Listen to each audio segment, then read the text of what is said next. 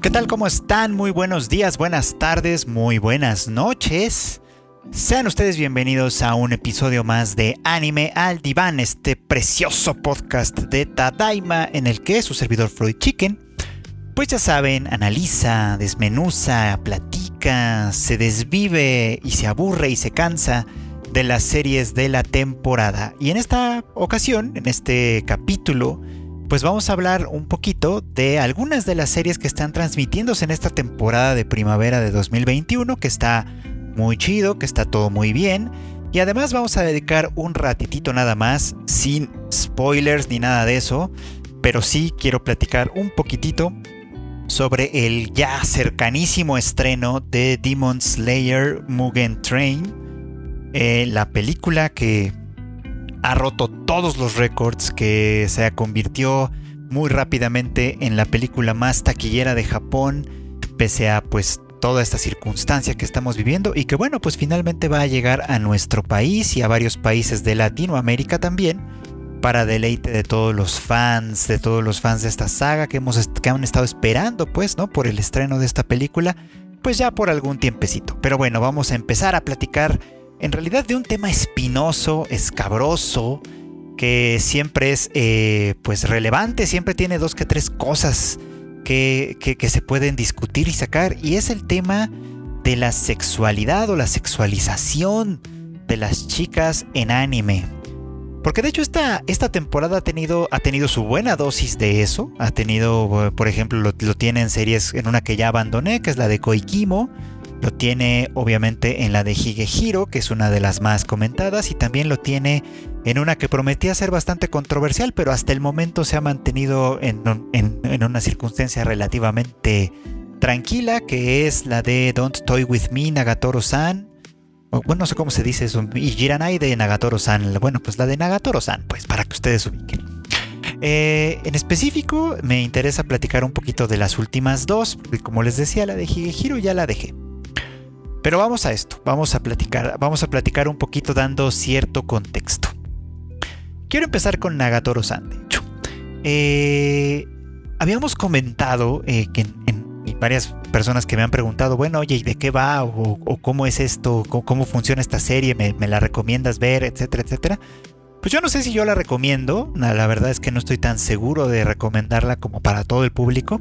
Pero si tuviera que definirla en, breves palabras, es como la misma dinámica en general que tenía Takagi-san, es decir, una chica se interesa por un chico y para de alguna manera llamar su atención o mantener su atención, decide gastarle bromas constantemente, ¿no? Solo que eh, a diferencia de, Takagi-san, que es una serie eh, ambientada en una secundaria, eh, con estos niños pues casi casi que recién salidos de la primaria y por lo tanto en el umbral de la pubertad y estas cosas, pues las bromas son bastante inocentes, son bastante este bastante juguetonas todavía, ¿no? Todavía se juegan un poco como en el terreno de lo infantil, de lo abiertamente infantil. Y, las, y lo que pasa en el caso de Nagatoro-san es que eh, primero estamos hablando de chicos ya más grandes, Nagatoro va en primero de preparatoria, o sea, sé que tendrá alrededor de 15, 16 años. Y el senpai pues tendrá un año más que ella, más o menos, porque él va en segundo año, pues, ¿no? Sin embargo, la que parece más eh, abierta en ese tema, más activa quizá, no, con esto no quiero decir que tenga actividad sexual real, ni mucho menos, sino que simplemente está más abierta a la circunstancia, es Nagatoro, pues, ¿no?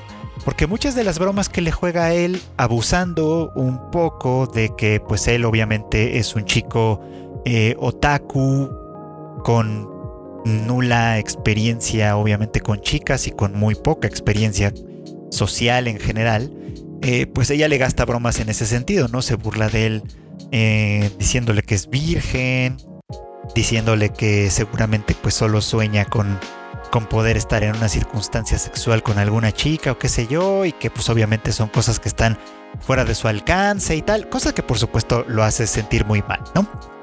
Pero la cosa es que ella constantemente está eh, cruzando un poquito esa barrera, ya sea que se le acerca como para hacerle sentir que lo va a besar, ya sea que le propone juegos en los que, en, el, en los que lo pone en una situación en, la que él podría llegar a tocarle eh, pues el pecho, digamos, ¿no?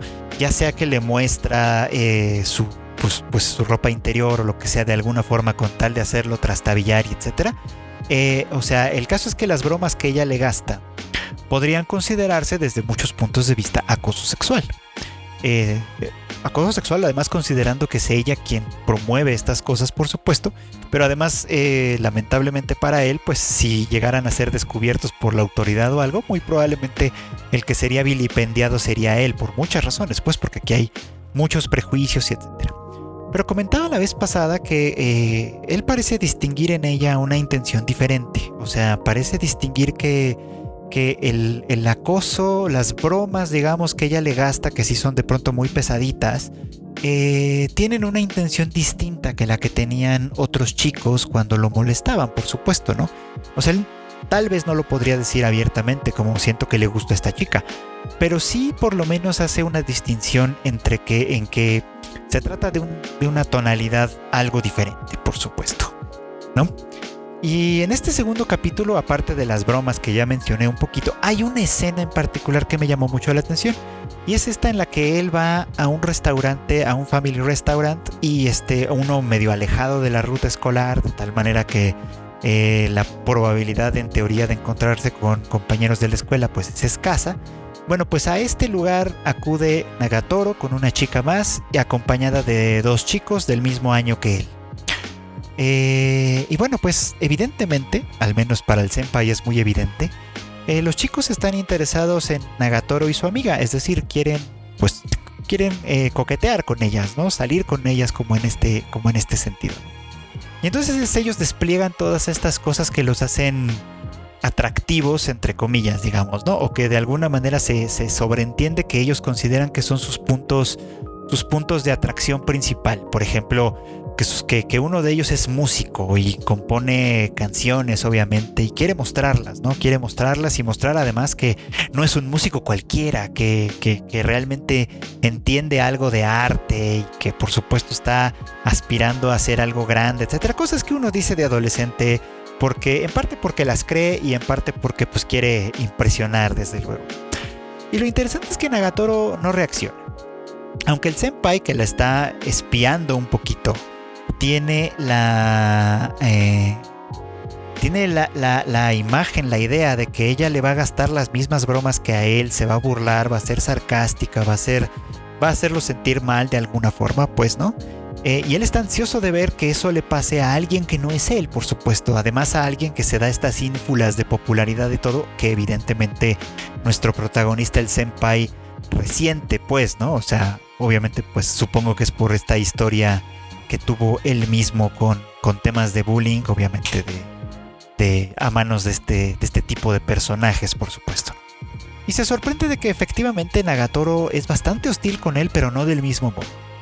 No está jugando con él de ninguna manera. Al contrario, lo está. Eh, cuando lo está escuchando, muestra abiertamente su aburrimiento eh, cuando está escuchando la canción que supuestamente este vato compone y, que está, obviamente que es súper especial y súper importante, ella no se muestra absolutamente impresionada y básicamente los hace sentir mal, pero de una manera mucho más cruda, por así decirlo. Es, evidente que no está jugando con ellos, es evidente que no está eh, interesada de ninguna manera en ver sus reacciones o en o en generar algún tipo de vínculo con, ellos. Nada, nada. De hecho es bastante, es bastante cortante, pues, ¿no?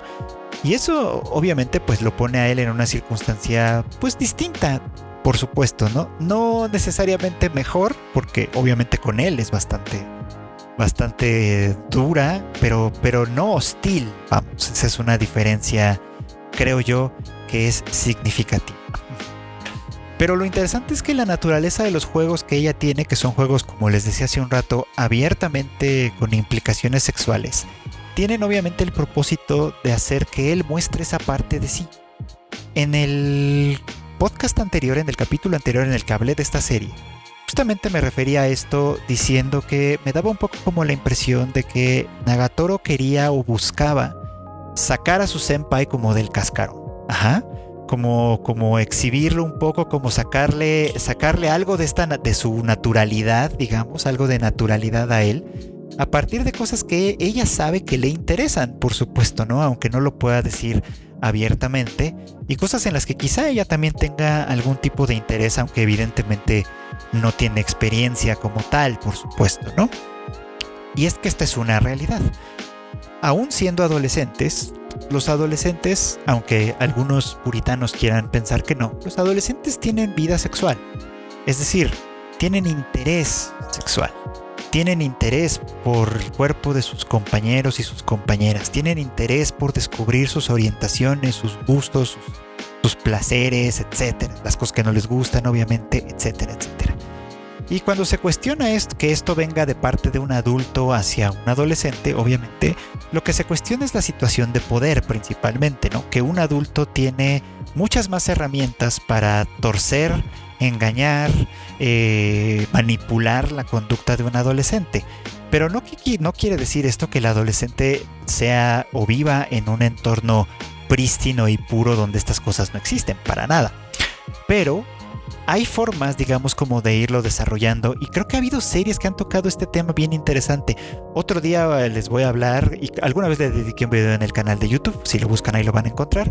Pero si no, otro día de todas maneras podría hablarles un poquito de una serie de hace un par de años ya, que literalmente toca este tema a fondo, que es O Maidens in Your Savage Season, una muy interesante. Pero el punto es este, el punto es que eh, existe este tipo de conducta en los adolescentes y Nagatoro lo está explorando con el senpai. Primero porque tiene un interés en él, segundo porque sabe que él no es en realidad de piedra, ¿no? Pues que él es un chico que también tiene esos intereses, que obviamente ella lo descubrió desde el manga que, que le cachó haciendo y en el que hay una evidente intención de colocarse a sí mismo en el papel de uno de los personajes y lo reafirma en el capítulo de esta semana, bueno, de la semana anterior, perdón, cuando eh, pues ella lee el manga que él tan afanosamente estaba ocultando, ¿no? Queriendo engañarle diciendo que pues nada más lo seguía por la historia, pero no, no estaba tan interesado en las escenas de sexo o las escenas pues eróticas más que de sexo, por supuesto.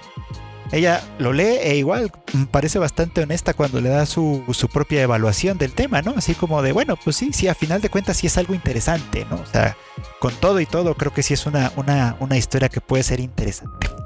Entonces tengo interés de ver cómo se desarrolla esto, de ver hacia dónde más lo puede, insisto, llevar. Porque me parece importante considerar esto, pues, ¿no? Primero que nada, ah, eh, no todo el, jugueteo bromista, etcétera, es bullying. Aquí hay una cosa muy, muy importante que tiene que ver con una con algo que está en, en una línea muy, muy delgada de pronto, que es lo que llamamos el consentimiento. Es difícil distinguir si, si el senpai consiente del todo los, los acercamientos de Nagatoro. Parece que a veces los ansía, parece que otras veces los, los teme. Obviamente su, posición ante ella no es clara y no tiene por qué serlo, porque tampoco la de ella es clara hacia él.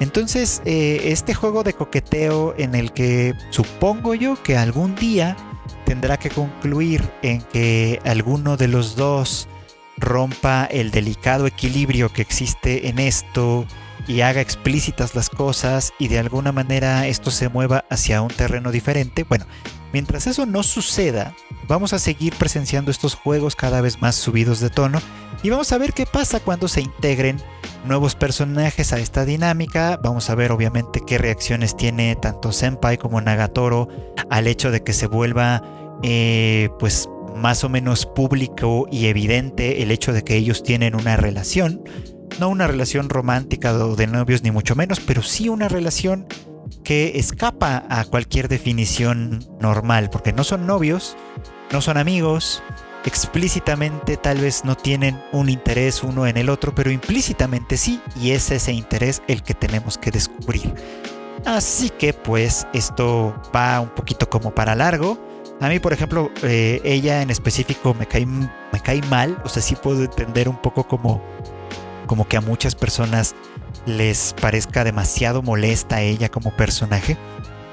Pero al mismo tiempo vale la pena reconocer que Sumire Uesaka, su, su Seiyu, eh, está haciendo un gran trabajo con ella.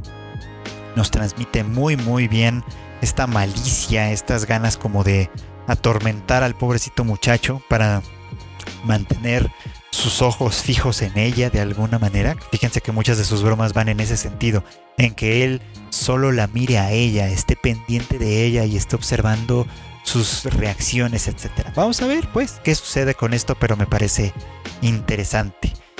Y, pues ya que estamos hablando de esto, obviamente eh, quería seguir platicando un poquito sobre lo que está sucediendo, lo que sucedió de hecho en este último capítulo de Higehiro eh, el nombrecito corto de, este, de esta serie que ustedes van a encontrar en Crunchyroll, al igual que en Agatoro-san, y que también en esta ocasión, pues ya estamos, más bien en esta ocasión ya estamos hablando del tercer episodio de esta serie, de, de, de, un momento culminante, importante, en el, que, en el que algunas cosas parece que se están poniendo en orden, pero vamos a examinarlo con calma. El capítulo 3 de Higehiro inicia con una escena sexual no entre nuestros protagonistas, eh, Yoshida y Sayu, sino entre Sayu y un chico a quien no le vemos el rostro y de quien no conocemos el nombre tampoco, pero que entendemos que pertenece al pasado relativamente reciente de Sayu.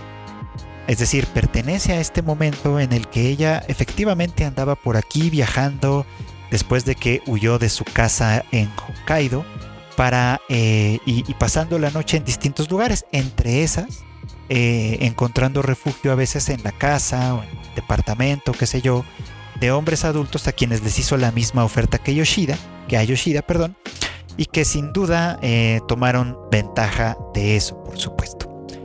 Lo interesante es que esta escena es lo bastante explícita en mostrarnos algo fundamental de Sai. Y es que aunque podría decirse que consintió e incluso propuso este tipo de acuerdo de relaciones sexuales con estos hombres a cambio de que le permitieran quedarse en sus, en sus casas, pues no. Eh, a pesar de que hay una especie como de consentimiento ahí, ella realmente no está eh, participando de esa situación. Está inmóvil, inexpresiva, eh, sin, sin realmente interés, digamos, ¿no? Como en esta cuestión. Esto no quiere decir que no le interese eh, sexo, por ejemplo, ¿no? Sino que simplemente no está interesada realmente en tener sexo con estos hombres. Simplemente está usando eh, este, este artilugio, esta artimaña, digamos, ¿no? Para conseguir el lugar en donde vivir sin tener que pagarlo, porque pues como una adolescente es muy difícil que tenga eh, pues pues dinero de otras maneras, pues, ¿no? Y que pueda conseguir alojamiento de otras maneras, pues, ¿no? Sin embargo, Sayu tiene muy claro que, que, aunque no estuviera de acuerdo, o sea, aunque no fuera algo que ella deseara, pues, más que estar de acuerdo. En aquellas ocasiones, esa era su moneda de cambio. Eh, y esto es obviamente porque hay muchas razones para que esto pueda convertirse en una moneda de cambio, pues, ¿no? Pues hay todo un sistema que gira en torno a, las mujeres en general y a las chicas en particular, que permite este, eh, que esto sea una moneda de cambio eh, plausible, digamos, pues, ¿no? Permite que ella haga esta oferta y sea aceptada, por supuesto, ¿no? Y es que hay cierta fetichización de las chicas, este, cierta, cierta, este, cierto deseo que existe y existido durante mucho tiempo en los hombres adultos de muchísimos países, de muchísimas culturas, yo diría prácticamente que de todo el mundo, eh, por transgredir eh, este, esta sexualidad, digamos, que nos es vedada. ¿no? Hace un rato decía que los adolescentes tienen interés, actividad y, deseo y deseo sexual, por supuesto, ¿no? Pero que eso no quiere decir necesariamente que los adultos puedan o deban, más bien, este, tomar ventaja de ello. Sin embargo, con la prohibición se vuelve mucho más eh, atractivo para algunos hombres, pues, ¿no? Transgredirla de alguna manera. Y como Sayu bien observa en su, en su reflexión sobre este tema, en su reflexión solitaria sobre este tema, ella sabe que ella da esto a cambio, recibe a cambio, por supuesto, techo, comida y probablemente alguna que otra cosilla, pero que a final de cuentas esto solo se va a sostener en tanto sea conveniente para ellos, pues, que, ella tiene eh, por así decirlo, pues todas las de perder. Y que a final de cuentas cualquier día ellos simplemente pues la echan de su casa y listo, se olvidan del asunto. Obtuvieron lo que deseaban, lo que querían, sacaron provecho de una situación que aunque ella misma les propuso, por supuesto es un privilegio que, tienen estos hombres, digamos, de alguna manera, y luego ella queda exactamente como, como al principio, desamparada, sola, teniendo que buscar al siguiente personaje que se deje engatusar, digamos, ¿no? Como por esta oferta. Eh, obviamente, pues esta es una situación de mucho riesgo para ella, ¿no? Porque en el mejor de los casos, pues la tratan bien unos días y la corren después, ¿no? En el peor de los casos, pudieron haber abusado efectivamente de ella de manera muy violenta eh, pudieron haberla golpeado o asesinado, cosas que desde luego pasan y han pasado no solo en Japón, sino también en muchas otras partes del mundo, en circunstancias parecidas. Y bueno, pues a final de cuentas pudieron, pudo, haber, pudo haber pasado incluso el caso de que en alguna ocasión ella entregara, por así decirlo, su parte del acuerdo y automáticamente después de ello fuera echada a la calle sin ni siquiera el, la parte de ganancia, entre comillas, que ella podía obtener. Entonces en esta reflexión ella entiende pues que ese era su parte del acuerdo. Que cuando ella daba eso por lo menos tenía o el, derecho entre muchas comillas a exigir, a esperar cuando menos esta, que se cumpliera esta otra parte del trato. Y con Yoshida el, arreglo es muy raro para ella en este sentido. Eh, a pesar de que le dijo muchas veces que no estaba interesado en tener ningún tipo de relación sexual con una niña, él incluso enfatiza el uso de esta palabra, eh, ella siente que entonces no está cumpliendo con su parte, que no está dando nada especial al vínculo que tiene con Yoshida y que por lo tanto eso la pone en un riesgo todavía mayor. Y todavía más porque con él está empezando a desarrollar algún tipo de sentimiento que es bastante normal. Él es una persona que la, aceptó en su casa, que no la ha forzado absolutamente a nada, de nada, ni siquiera lo que ella misma había ofrecido, y que le ha dado algunas cosas, pues, ¿no? Que le ha dado algunas cosas de, eh, eh, positivas, pues, ¿no? Le, le, compró cosas para el cuidado de ella misma, incluido un teléfono celular, que fue el tema del segundo, del segundo episodio. Eh, conviven, conversan, se tienen de alguna manera pues una vida cotidiana en la que, eh, en la, que la función de ella básicamente es hacer los, las labores de la casa, pues, ¿no? Que repercuten inmediatamente en él, por cierto, ¿no? En, el instante en el que él se ve mucho más cuidado y mucho mejor, pues empieza a llamar la atención, eh, por lo menos más abiertamente, de su compañera de, de trabajo, Mishima, y también parece haber reacciones un tanto tardías en su jefa, Goto, que también bueno, en la que él estaba interesado en primer lugar y que ella pues eh, rechazó, digamos, como, su, interés. La cosa es que eh, después de, esta reflexión en solitario y de esta angustia que Sayu siente porque se da cuenta, pues, ¿no? Que su situación con él, Yoshida, es quizá mucho más frágil de lo que ella pensaba, en primer lugar, y más aún cuando, cuando corre a, a espiarlo y, encuentra que él pues salió con esta chica Mishima y que ella eh, pues aparentemente está interesada de manera romántica en él, pues ella siente por supuesto el riesgo. Ella siente el riesgo latente de que él en un momento dado tenga novia, por ejemplo, ¿no? Después de todo es un buen chico, es un buen hombre, puede ser atractivo y todo lo que ustedes quieran. Y entonces en el momento en el que él consiga una novia, ¿qué va a hacer de ella? Pues, todo su papel se va a perder, ¿no? O sea, porque va a tener ya a alguien con quien a lo mejor va a compartir esa misma cotidianidad, alguien que para hacerlo feliz va a querer cocinar sus alimentos, alguien con quien él sí va a querer tener relaciones sexuales y salir en citas y todas estas cosas que con ella eh, pues no existe, por supuesto, ¿no? Que entonces cuando, cuando ella, sin haber podido dar ninguna clase de batalla, pierda su estatus, digamos, como con él, entonces, pues, pues todo está perdido, ¿no? Porque pierde algo que parecía ser valioso para ella. Toda esta reflexión es bastante interesante. Y es bastante más interesante porque a final de cuentas eh, eh, la situación está, es un completo malentendido en ambos casos. Lo que nos lleva a la siguiente, a la, a la escena como importante, pues, ¿no?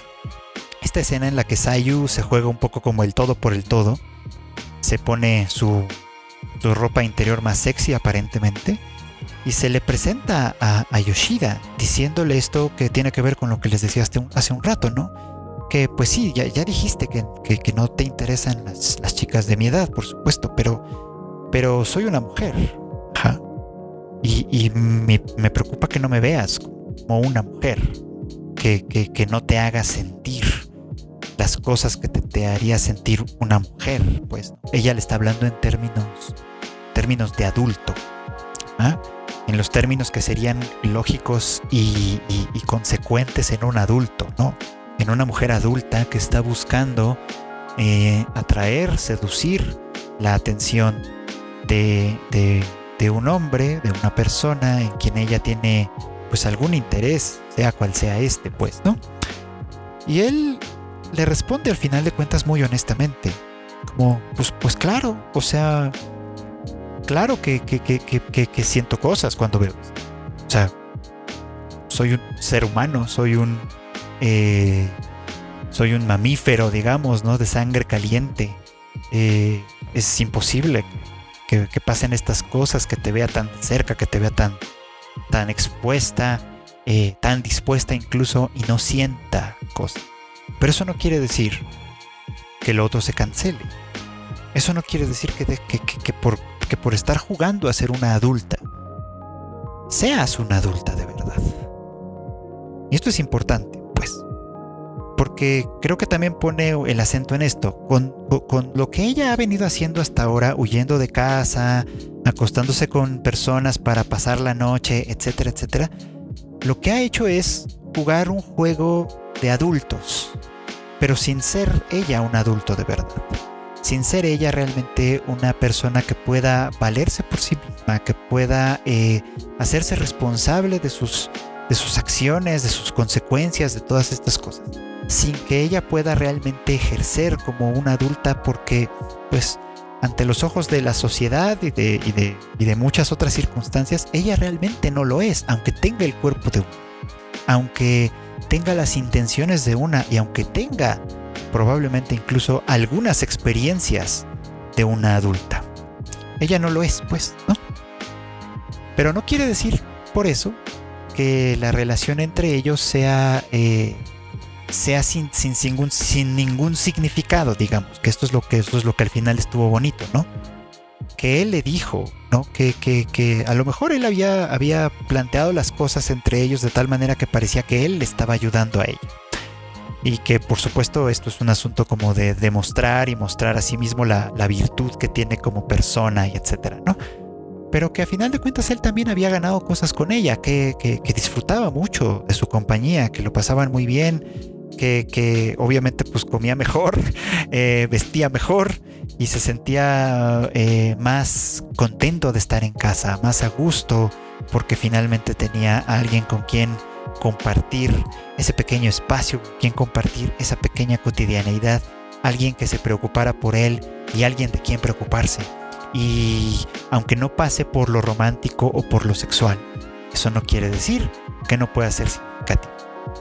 Esto me encantó, me pareció que era que es muy bonito, me pareció que es algo que, que vale la pena destacarle a esta serie, pues, ¿no? Que, que está tomando su premisa en serio, parece a mí. Que está explorándola de buena forma, que nos está mostrando obviamente sin demasiados tapujos ni nada a una persona que tiene buenas convicciones en el caso de Yoshida, que, por supuesto puede ser y llegar a serlo bastante honesto como para admitir verdades incómodas y difíciles, pero que pues de alguna manera se sostiene sobre sus dos pies, se mantiene fiel a los principios que lo rigen y que a final de cuentas eh, él se compromete con ella a, ofrecerle este refugio hasta que ella sea capaz de decidir para dónde va a ir su vida, pues, ¿no? Si va a regresar a casa o qué va a hacer, pues, de su vida.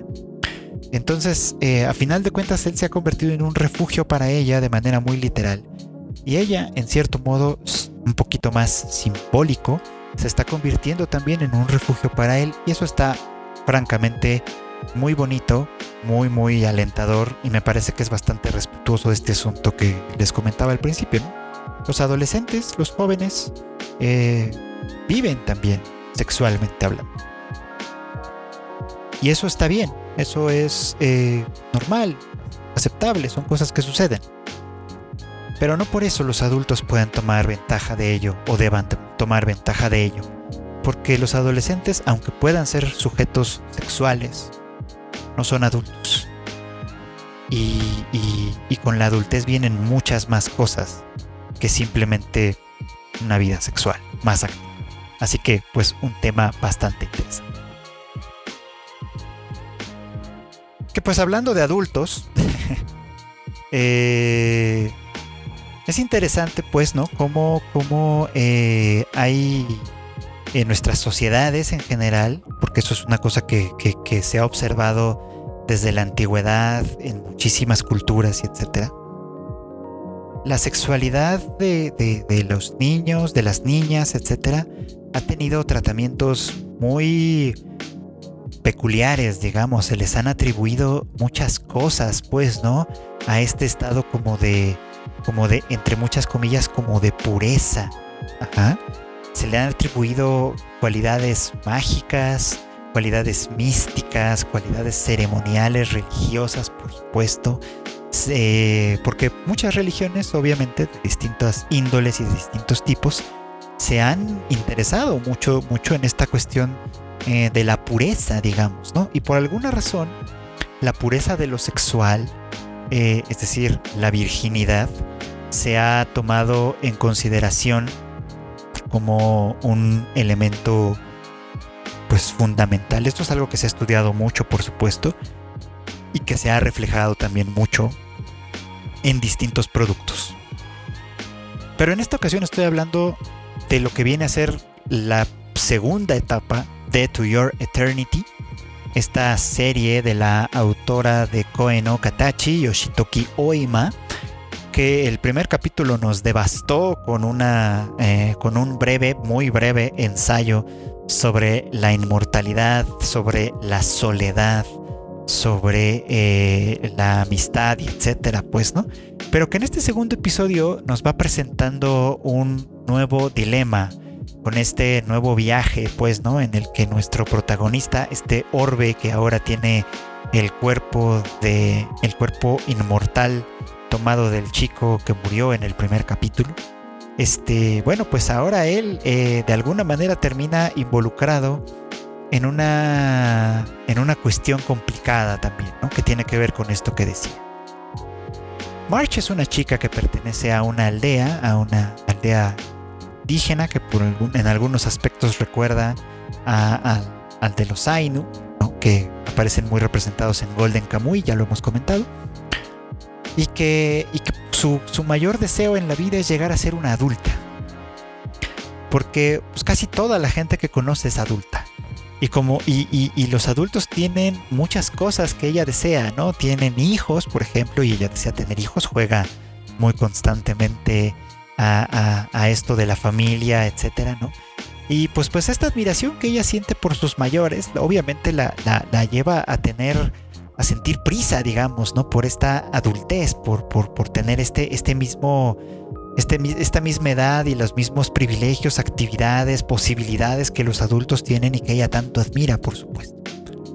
Para su desgracia, eh, aquí hay un ritual que se nos presenta, ¿no? Que se nos ofrece un ritual en el que eh, la aldea tiene que proveer a, una niña, a un niño eh, que todavía esté en este estado puro, como les digo entre muchas comillas, este, para ofrecérselo en sacrificio a, una deidad, a una deidad que en retribución por este sacrificio mm, eh, derramaría paz, digamos, ¿no? en las varias comunidades que existen en esta, en esta región boscosa.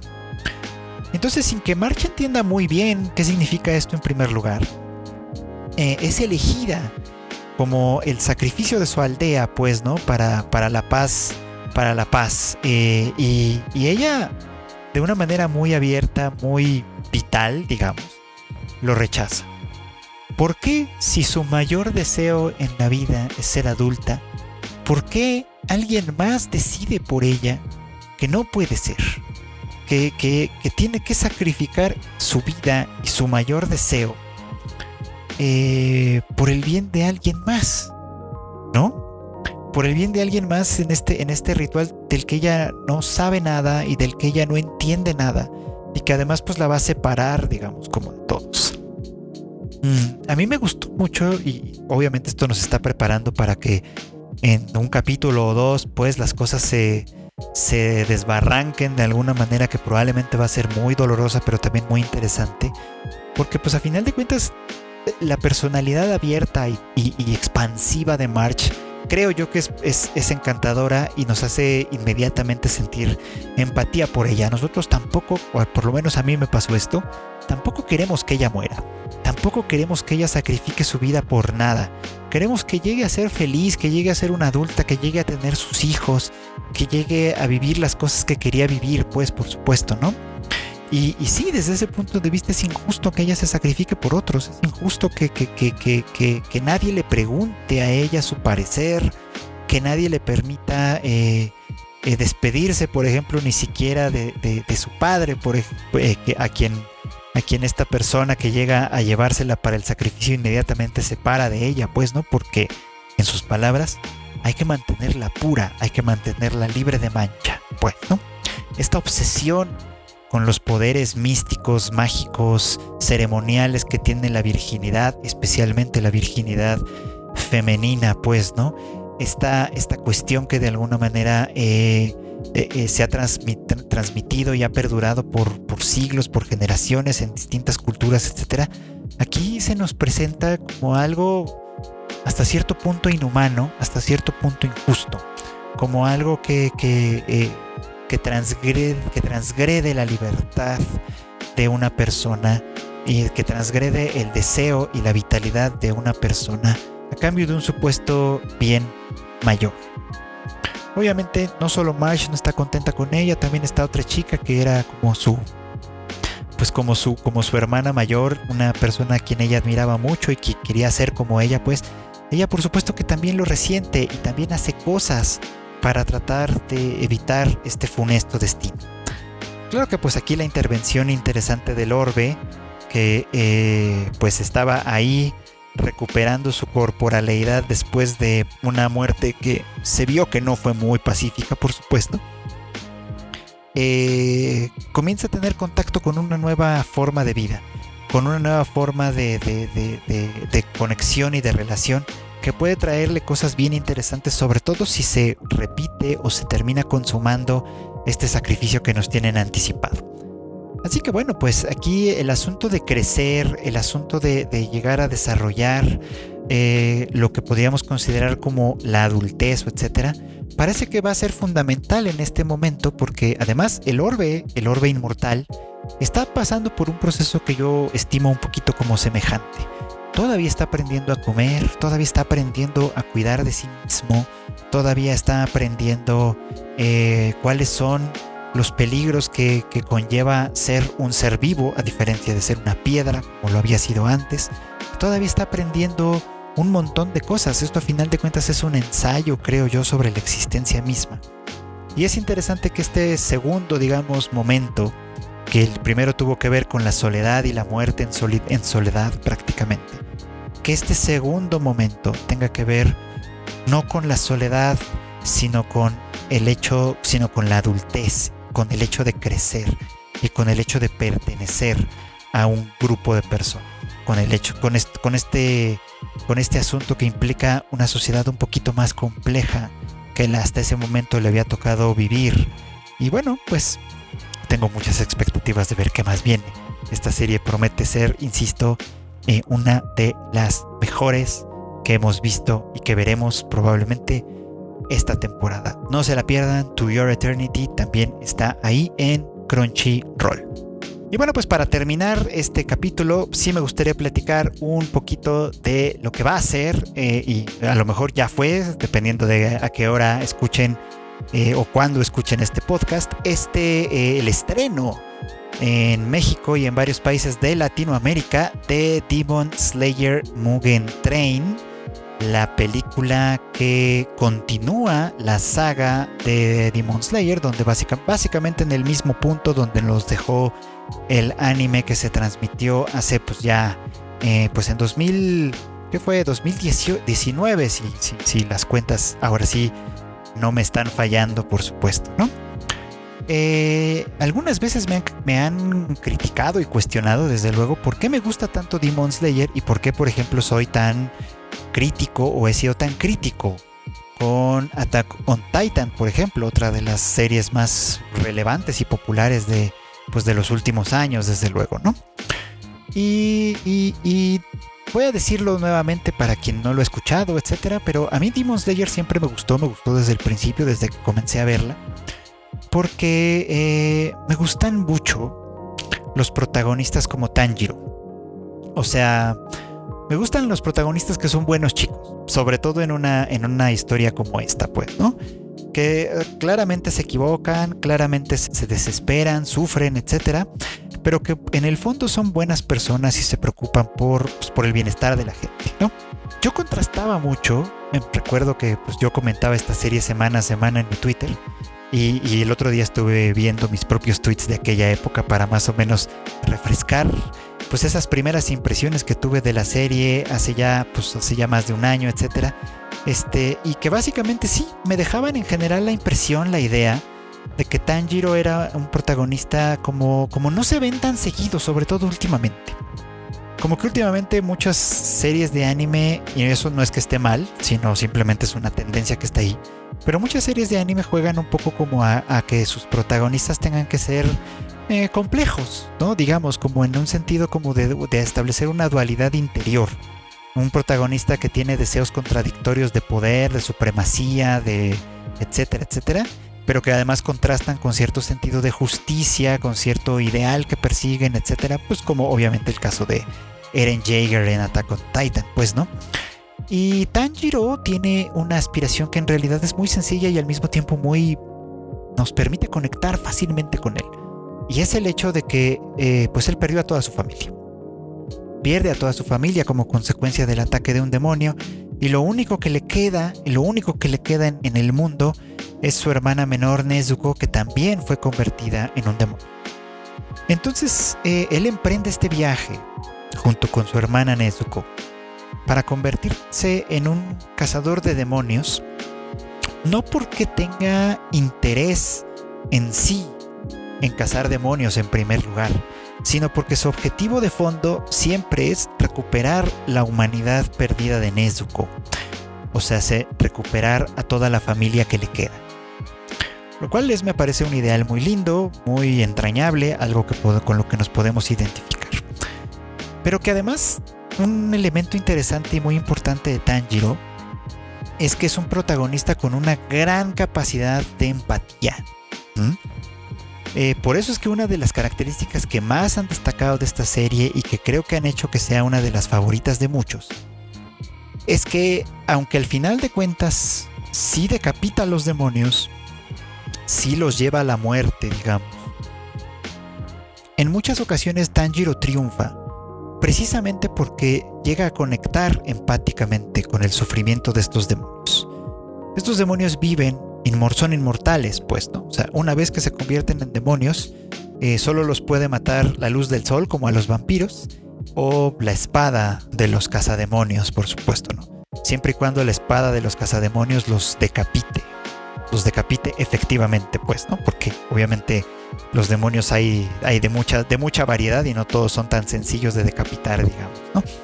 Pero en fin, la cuestión es que eh, Tanjiro muy pronto tiene claro que todos los demonios con los que se ha cruzado y con los que se va a cruzar alguna vez fueron personas y que muchos de ellos llevan y, actúan incluso como demonios, representando los sufrimientos que tenían en vida.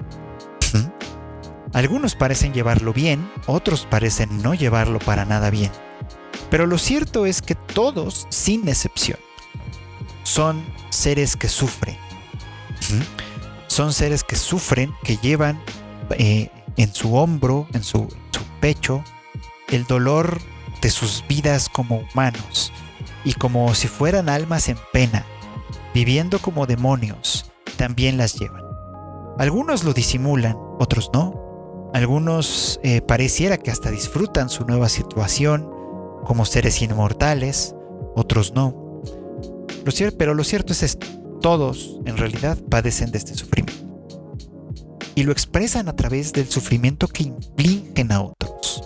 Lo expresan a través de este, de este doble juego en el que de ser víctimas, varios de ellos lo fueron, de ser eh, personas que de alguna manera no tenían esperanza en la vida, que de alguna manera estaban pues en, en condiciones prácticamente de inhumanidad por circunstancias o qué sé yo, encuentran esperanza o encuentran o creen haberle encontrado esperanza en su conversión como demonios y para luego encontrarse que en realidad lo único que pasa es que su sufrimiento simplemente se extiende, se alarga, se se vuelve intolerable por toda una eternidad, desde luego. Eso sin contar que además se vuelven esclavos de Muzan Kibutsuji. Se vuelven, eh, se vuelven simples, eh, pues sí, simples objetos de uso para este, eh, para este demonio original, cuya característica fundamental es un egoísmo, un narcisismo tremendo a toda prueba, pues, que, que básicamente lo coloca como un ser sumamente despreciable. Probablemente ahí sí, el peor de los demonios, no solo en el sentido de, su poder y etcétera, ¿no? Sino en el sentido también más humanitario del término. Es decir, alguien que, que si alguien ha perdido toda su humanidad de verdad, parece haber sido él. E incluso las doce lunas demoníacas, sus, sus sirvientes, digamos, más poderosos, aún conservan algo de ese patetismo humano, pues. Y cosa interesante, los cazadores de demonios circulan también por una experiencia semejante. Casi todos ellos eh, son hijos de la desesperanza, del dolor y del sufrimiento. Pero lo que los distingue de los demonios es precisamente el hecho de que en vez de, de, de, de repetir en otros, de replicar en otros el sufrimiento del que ellos fueron víctimas en algún punto, los cazadores de demonios en general pareciera que intentan seguir el camino contrario. Intentan trabajar para que eh, los demás, para que los demás no tengan que pasar por lo que ellos pasaron. Para que los demás no tengan que vivir la desesperanza, el horror de perder seres queridos. Para que los demás no puedan, no tengan que vivir el sufrimiento eh, e incluso para que no tengan que vivir el sufrimiento de convertirse en demonios y penar, digamos, por toda la eternidad por sus pecados, por sus faltas, etc. Creo que esta distinción es lo que me parece que es importante y muy interesante de esta franquicia, que por lo general en realidad es bastante sencilla, o sea, eso hay que decirlo. Es su, su, relato, su narración es bastante directa, eh, casi todos sus arcos son fáciles y sencillos de entender. Eh, básicamente, de hecho, sus arcos son a través de los combates, a través de las peleas y de las conversaciones que los cazadores de demonio tienen con los demonios en el contexto de un combate y que básicamente ahí es donde los demonios a veces se dan cuenta siglos después de que eh, de, sus propias faltas, ¿no? de sus propias fallas como seres humanos, aunque, aunque ya no lo sean en este momento, pues, ¿no? Y los cazadores de demonios también crecen, se desenvuelven y aprenden mucho sobre ellos mismos y sobre sus compañeros en este proceso. Entonces creo que con cada nueva etapa, eh, esta historia de alguna manera va explorando de manera muy simple, muy sencilla, este mismo dilema sobre el que vuelve y vuelve constantemente. Y a veces nos lo presenta de distintas maneras, aprovechándose un poco como de las personalidades de cada uno, de los personajes que aparecen, de las circunstancias obviamente en las que, en las que tienen que combatir, en las circunstancias en las que tienen que pelear. Y en fin, es algo que creo que eh, eh, examinándolo un poco desde esos puntos de vista de las sutilezas, tiene muchos elementos que lo hace, eh, que lo hace en especial, pues, ¿no? Que lo convierten en un producto cultural y de entretenimiento muy, muy especial. Y creo que por eso es que conecta tanto. O sea, obviamente ayuda muchísimo. Que se trate de una, eh, de una franquicia con mucho presupuesto, eh, que se refleja obviamente pues en la animación, en la música, en el trabajo de actuación de voces, que se refleja obviamente en la mercadotecnia que se, que se produce, etcétera, etcétera, etcétera. Pero bueno, todo esto a final de cuentas funciona en el marco, me parece a mí, de entender que, que, estos personajes son especiales por eso, porque todos son eh, irremediablemente humanos, incluso los demonios. Y, y, y, si uno tiene el corazón un poquito abierto, se puede identificar con, con, algo de eso. Por eso es que creo que es tan exitosa, por eso es que creo que le ha ido tan bien, por eso es que creo que, que juntando todo esto obviamente se ha convertido en el fenómeno de ventas que se ha convertido no porque sea compleja, no porque tenga que tocar temas muy profundos o mucho a detalle, no, sino simplemente porque creo que a través de estos personajes sabe retratarnos, pues, ¿no? De una manera lo suficientemente distante como para no como para no pegarnos de manera de manera tan directa, pero sí lo suficientemente claro en carne viva, por así decirlo, para que no podamos sino sentir que estos personajes nos dicen algo, que, que, nos identificamos con ellos de alguna manera.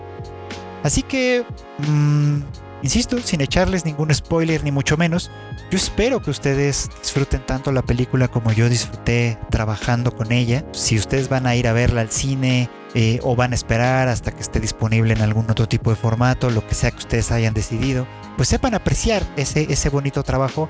La verdad es que la película hizo, hace muy bien eh, eh, lo que hace trasladando esta historia del papel y la tinta en blanco y negro a los vívidos colores, a la acción, al movimiento y por supuesto al, al, al, a la angustia, al dolor y a la pena que van implicados dentro de una aventura como esta.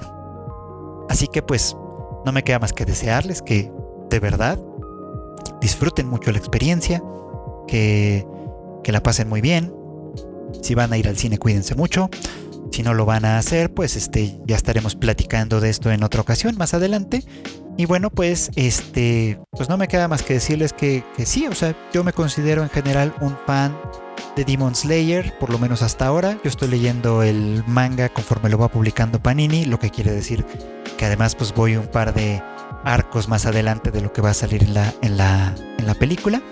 Y hasta ahora me sigue gustando, me sigue pareciendo un producto muy lindo, muy bueno, muy que vale mucho la pena, pues, ¿no? Pese, a todas las críticas que a veces puede también llegar a recibir y que pues desde luego también pues no hay producto perfecto, por supuesto, ¿no?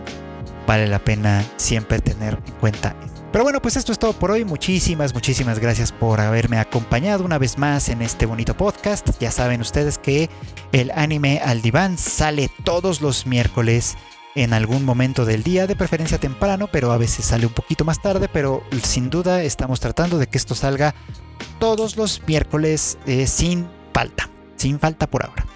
Este, y bueno, pues si quieren platicar conmigo, hacerme sugerencias, proponerme que vea algo para reseñarlo en este podcast o en algún video o qué sé yo, como ustedes gusten, eh, pues siéntanse con la libertad de escribirme en mis redes sociales. Me encuentran como Freud Chicken en todos lados, Freud Chicken, principalmente en Twitter, ahí me pueden escribir y casi siempre les contesto o por lo menos veo todo lo que me mandan. Este, y bueno, pues no me queda más que despedirme antes, sin no sin antes, perdón, eh, volverles a agradecer a todos los que me hacen el favor de escucharme y recomendarles que sigan también los otros, los otros podcasts que tenemos para ustedes. El Rage Quit que conducen eh, Q y Marmota, que sale todos los martes. Y el Shuffle que sale los fines de semana y que conduce Kika. Pues yo soy Fruit Chicken nuevamente y pues pásenla bien, disfruten mucho, sean felices y nos escuchamos muy pronto.